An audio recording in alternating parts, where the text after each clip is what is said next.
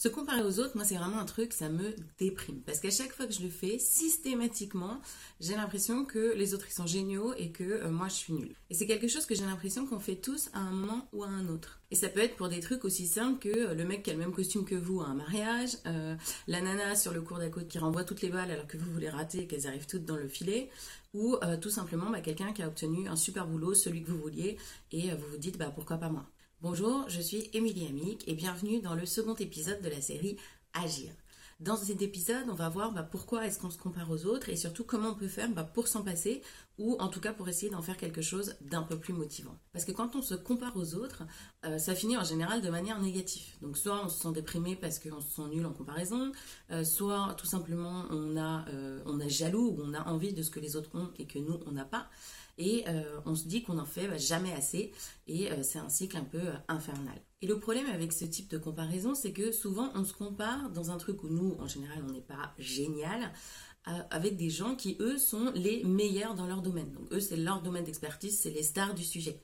Et donc finalement, euh, on se retrouve à euh, forcément être dans une comparaison qui est négative parce que euh, on s'attaque à plus fort que nous. Et même si on sait qu'on ne devrait pas faire cette comparaison, et bien finalement, on ne peut pas s'en empêcher. Et ça, c'est quelque chose, en fait, on se retrouve dans ce qu'on appelle l'illusion de l'iceberg. C'est-à-dire qu'on voit uniquement le résultat final, c'est-à-dire la réussite des autres, et on voit absolument pas tous les efforts qui ont été faits derrière pour arriver à ce résultat-là. Et ça, c'est quelque chose qui est vraiment entretenu par les médias et par les réseaux sociaux parce que euh, sur Internet, finalement, on nous montre que les extrêmes, c'est-à-dire les gens qui ont très très bien réussi ou alors ceux qui se sont tolés euh, au dernier degré et il n'y a aucun média qui parle bah, de ceux qui sont au milieu, c'est-à-dire ceux qui réussissent plus ou moins bien avec le haut et bas qu'on a tous euh, quand on entreprend quelque chose. Et c'est vrai que bah, pourquoi est-ce qu'on voit pas ça dans les journaux ou dans les médias? Bah, Tout simplement parce que le fait de faire des efforts, tout ce qu'il y a derrière, tout ce qu'il y a en bas de l'iceberg, bah, ça c'est pas vendeur et on n'a pas envie d'en parler dans les médias ou sur les réseaux sociaux. Parce que c'est vrai qu'on est dans une culture de l'instantanéité où euh, par exemple si la page d'un site internet met plus de 3 secondes à charger, bah, moi c'est clair, j'en ai marre, je change de site. Ou alors si le livre que j'ai commandé sur Amazon, il n'arrive pas sous deux jours, bon ça me saoule quand même, je me dis ouais ça prend longtemps. Ou euh, tout simplement parce que, admettons que je commande un Uber,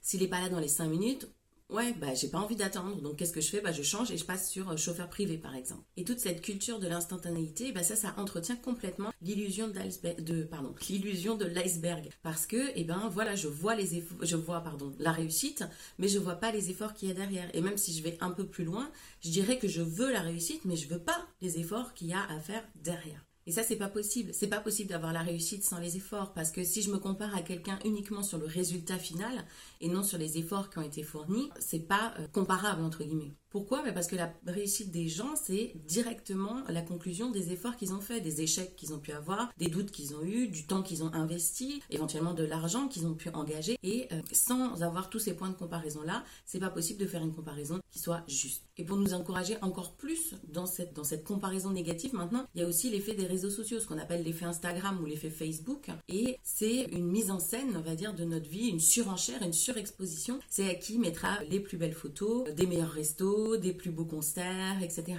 Et pourtant, si on est honnête, quand nous on le fait, quand on publie une photo sur Instagram par exemple, c'est clair qu'on choisit pas la photo où on vient de se lever le matin et on a la tête dans, hmm, je ne dirais pas, mais on choisit pas non plus le dimanche où euh, on a la flemme et que finalement on va rester en pyjama la moitié de la journée. Bah, c'est pas ça qu'on poste sur Instagram. Non, ce qu'on poste, c'est les choses qui font envie, c'est les choses qui font rêver. Donc ce qu'on montre finalement c'est pas du tout notre quotidien, c'est pas du tout la réalité de notre vie, c'est des moments choisis pour en fait montrer entre guillemets combien notre vie est merveilleuse. Et ça finalement ce qui est assez étonnant c'est que on sait que nous on le fait, mais quand on regarde les photos des autres on est quand même pris au jeu, on est quand même pris dans l'effet Instagram et on oublie justement que c'est finalement que des morceaux choisis et des morceaux choisis de façon à montrer bah, que notre vie est vraiment super et que c'est pas la réalité du quotidien de chacun euh, tous les jours, toutes les heures, tous les minutes ou tous les mois. Alors finalement pourquoi est-ce qu'on fait ça? Pourquoi est-ce compare aux autres. Le plus souvent, on le fait pour se rassurer. Se rassurer sur soi, sur ses compétences, sur son statut social, sur son estime de soi, etc. Et cette comparaison, en fait, elle est profondément liée au poids qu'on accorde au regard des autres. Et ça, c'est quelque chose qui est vraiment profondément enraciné dans l'espèce humaine. C'est un, besoin d'appartenance, un besoin d'acceptation euh, dans la communauté. Et ça, c'est directement lié à tout notre héritage, principalement lié à euh, la préhistoire. Pourquoi? Bah, Parce que à la préhistoire, globalement, faire partie de la tribu, faire partie de la communauté, était euh, synonyme d'entraide, c'était synonyme de survie. Parce que si on faisait pas partie d'une communauté ou d'une tribu, et eh ben le plus souvent, on se retrouvait confronté à la mort de manière assez rapide. Donc c'était vraiment ne pas faire partie d'un groupe, c'était quelque chose qui était synonyme de mort. Et si on remonte pas aussi loin, tout simplement l'éducation, l'école, c'est des choses qui nous ont bien préparés entre guillemets à nous comparer aux autres. Par exemple, il y a un effet en psychologie qui s'appelle l'effet de la mare au poisson et qui est quelque chose qui indique que toute comparaison finalement est relative. Parce que euh, si je prends par exemple le travail, admettons que moi je gagne un salaire de 1500 euros. Si je sais que la plupart de mes collègues ou la moyenne de mes collègues gagnent 2000 euros, est-ce que je vais être satisfaite de mon salaire? Non. Pourquoi? Parce qu'en comparaison, les autres gagnent plus. Mais si on fait l'inverse, c'est-à-dire si par exemple moi je gagne 2000 euros et que euh, le reste de mes collègues gagnent 1500 euros, et bien là tout d'un coup je suis hyper content parce que je me dis waouh je gagne plus. Donc c'est vraiment dans une notion de comparaison relative. Et l'effet marreau poisson, on en parlait aussi à l'école, c'est la même chose. Si vous avez par exemple 6 sur 10 et que toute la classe a je sais pas 4 sur 10, bah vous êtes finalement très content. Et inversement, si la moyenne de la classe c'est 8, quand vous avez 6, bah vous vous sentez nul. Et ce, cet effet marreau poisson, finalement, qu'est-ce que ça fait? Ça fait que ça nous pousse à être vraiment dans les extrêmes. On est dans une notion de manichéen, c'est tout noir ou tout blanc, ou alors je suis vraiment très nul, ou alors je suis vraiment génial. Et il n'y a pas de juste milieu entre les deux. Il y a un psychologue américain qui s'appelle Léon Festinger qui il a démontré une théorie qu'il appelle la théorie de la comparaison sociale. Et alors bon, on va pas regarder toutes les études qui ont été faites sur le sujet, mais ce qui est intéressant, c'est qu'il a défini qu'il y avait trois types de comparaisons possibles. Donc la comparaison ascendante, alors ça c'est celle qu'on fait le plus souvent, c'est-à-dire qu'on se compare à quelqu'un qui est meilleur que nous et qui en général résulte d'un effet très négatif. Hein. on se sent pas bien, on se sent déprimé, que finalement ben, on est, on n'a pas assez on n'a pas assez fait en comparaison ben, de cette personne. Euh, la deuxième façon c'est la comparaison descendante. Alors celle-là elle est pas très politiquement correcte. C'est de se comparer à quelqu'un qui est moins bien, donc qui n'a pas tout ce qu'on a ou qui n'a pas toutes nos compétences. Alors certes sur le moment ça fait du bien de manière extrêmement ponctuelle de se dire ah bah oui finalement moi j'ai quand même tout ça. Après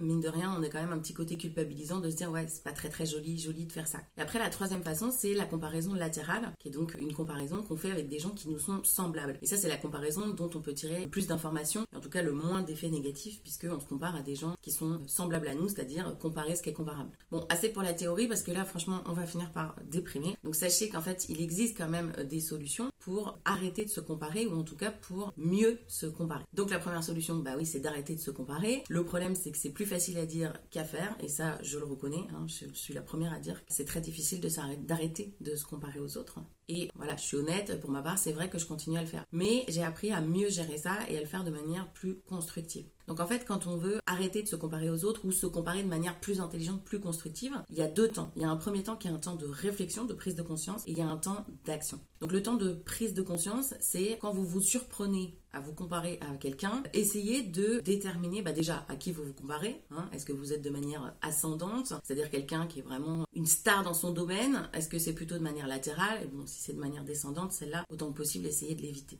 Donc, à qui vous vous comparez? Pour quelle raison? Pour quel type de compétences À quel moment est-ce que vous le faites? Quel est le contexte à ce moment-là? Et ça, c'est quand même assez intéressant parce que ça peut vous donner une idée de là, entre guillemets, où pêche un peu votre estime de, vous et pour laquelle vous vous sentez obligé de faire des comparaisons avec d'autres personnes. Donc, ça, c'est la partie réflexion. Sur la partie action, mais il y a quatre choses que vous pouvez faire. Donc, la première option possible, c'est si ça vous arrive sur les réseaux sociaux. Facebook, Instagram et compagnie. On l'a vu un peu plus tôt dans l'épisode. Dans ce genre de cas, essayez de prendre du recul, c'est-à-dire essayez de vous dire, ok, quand moi je le fais, je montre la meilleure partie de ma vie. Donc là, quand je regarde ce qui se passe chez les autres, bah, qu'est-ce qu'ils font? Ils sont eux aussi en train de me montrer la meilleure partie de leur vie. Donc relativisez, prenez du recul et dites-vous bien que ce n'est vraiment qu'un morceau choisi, qu'un extrait de leur vie qui est absolument pas représentatif de la réalité de leur quotidien. La deuxième chose, c'est si par exemple vous vous surprenez à faire une comparaison et que vous n'arrivez pas à vous arrêter, il y a une astuce qui est assez marrante à faire. Donc il faut faire un petit peu de gymnastique mentale, mais c'est d'essayer d'inverser les rôles. C'est-à-dire si vous vous comparez à quelqu'un qui est super dans un domaine où vous, vous avez clairement encore à progresser, essayez de faire l'inverse. C'est-à-dire trouver un domaine où vous, vous êtes vraiment génial, c'est un truc que vous maîtrisez très bien, et comparez-vous à cette même personne sur ce domaine-là.